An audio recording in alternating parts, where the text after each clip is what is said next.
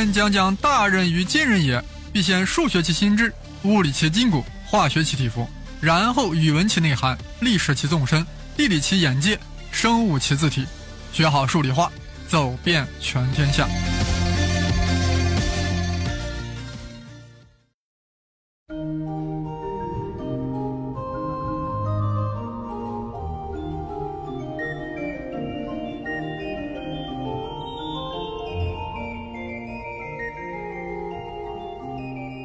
大家好，我是生粒子老师。过去和大家分享过很多西方大科学家的事儿，各种事儿。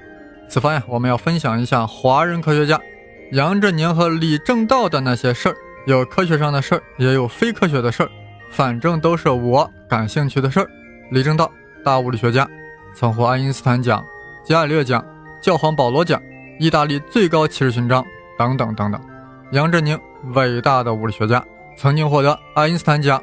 奥本海默奖、费米奖、美国国家科学奖、莫斯科大学奖等等等等。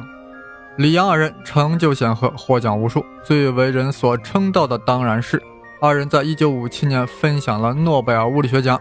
李政道和杨振宁联手创造了多少科学奇迹？杨振宁和李政道联袂演绎了多少纷繁故事？现代物理学中以李政道命名的有很多很多。量子场论中有李模型。相变理论中有李阳单位元定理，玻色气体中有李黄杨修正啊，这个黄呀是黄克孙啊，原来的 MIT 教授，杨当然是杨振宁。在无质量离子的红外发射中还有李脑恩波定理，注意是李脑恩波，不是汤恩波。另外还提出了场代数理论，证明了水在二维空间是没有湍流的，还建立了离散力学的基础等等等等。杨振宁的成就啊更为显赫，除了与李政道合作那些成就之外，还给出了费米子量子多体问题的杨 Baxter 方程。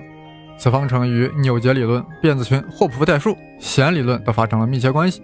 杨振宁和他的亲弟弟杨振平首次得到了相互作用的量子统计模型的在有限温度下的严格解。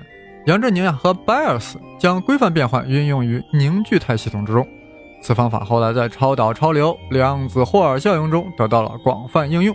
以上说的还是李政道和杨振宁的次要成就，两人合作所取得最这最大成就，当然是那个令二者获得诺贝尔奖金的理论，就是那个宇称是否守恒的问题。本来啊，大家都认为宇称应该是守恒的，对吧？谁敢轻易怀疑守恒呢？但李政道和杨振宁从西塔套之谜出发，悍然提出。宇称在强相互作用和电磁相互作用中守恒的，但在弱相互作用中也许不守恒，引发了物理学界极大争论。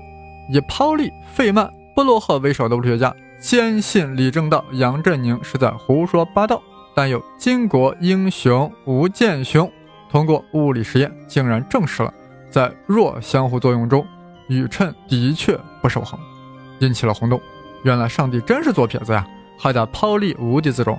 害得费曼输了五十美元，害得布洛赫耍起了赖皮。当然，这就成就了李政道和杨振宁获得了一九五七年的诺贝尔物理学奖。但也正是这个诺贝尔奖金，害得杨李分道扬镳。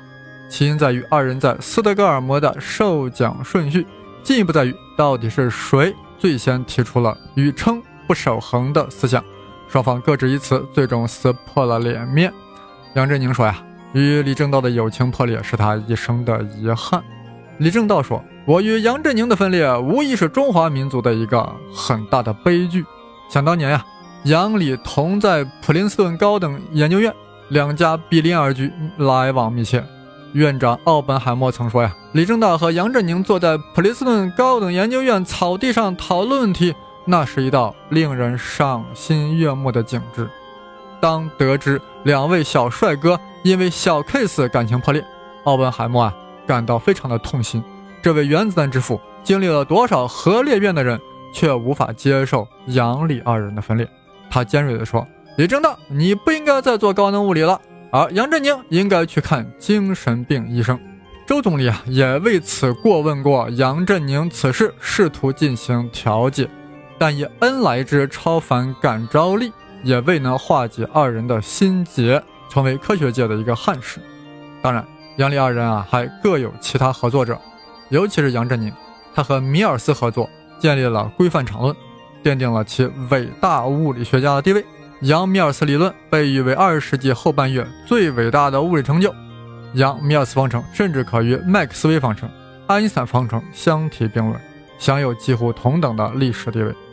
这还没完，杨振宁又与吴大俊合作，揭示了规范场在几何上对应于纤维丛上的联络，从而将物理学中规范场论的基本概念对应到了数学中的纤维丛理论的基本概念，引发了数学界的震动，直接就让陈省身坐不住了呀！可以这样说。牛顿将微积分与万有引力捆绑在了一起。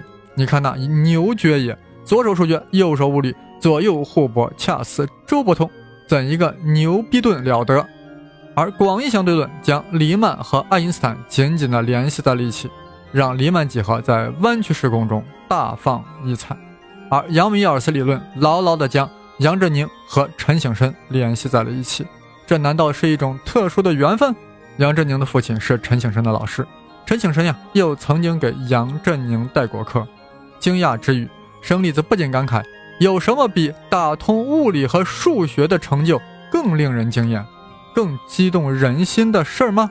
有？难道是翁帆吗？我对此表示呵呵。人家两情相悦，管你个 nothing 事儿。真爱科学者应该最关注的是杨振宁在科学史上的地位。有人说，杨振宁是活着的最伟大的物理学家。霍金与之相比几乎是 nothing。还有人说杨振宁在整个物理学史上的地位仅次于牛顿和爱因斯坦，这未免有点太夸张了。有位温和的西方学者认为，杨振宁在科学史上的真实地位大约能排在第十到第十八位。我倒是更欣赏另外一个排名，那就是排第一的是牛顿，第二爱因斯坦，第三麦克斯韦，第四薛定谔，第五海森堡。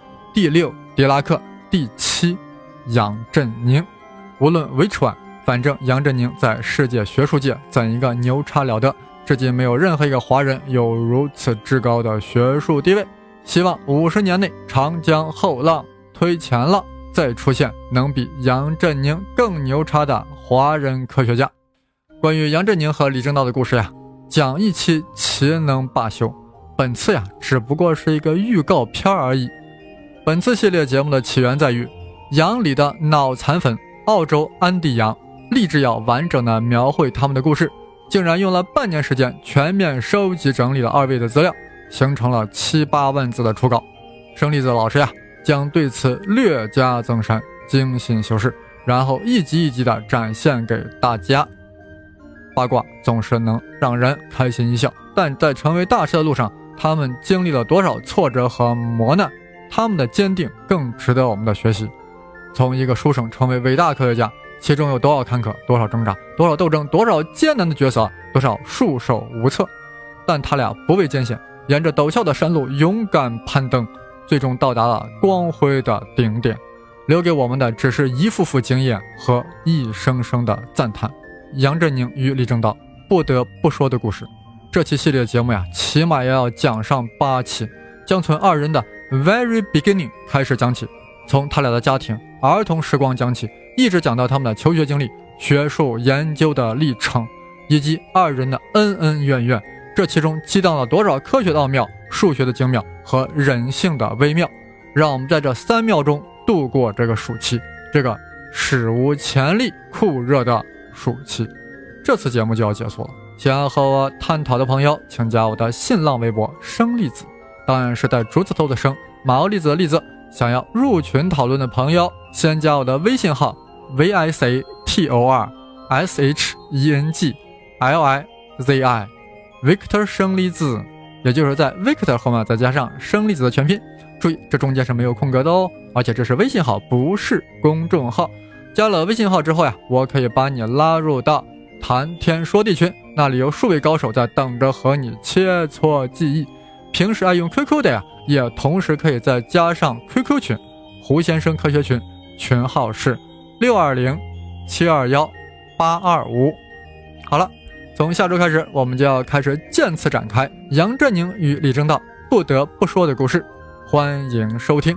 下周这里不见不散。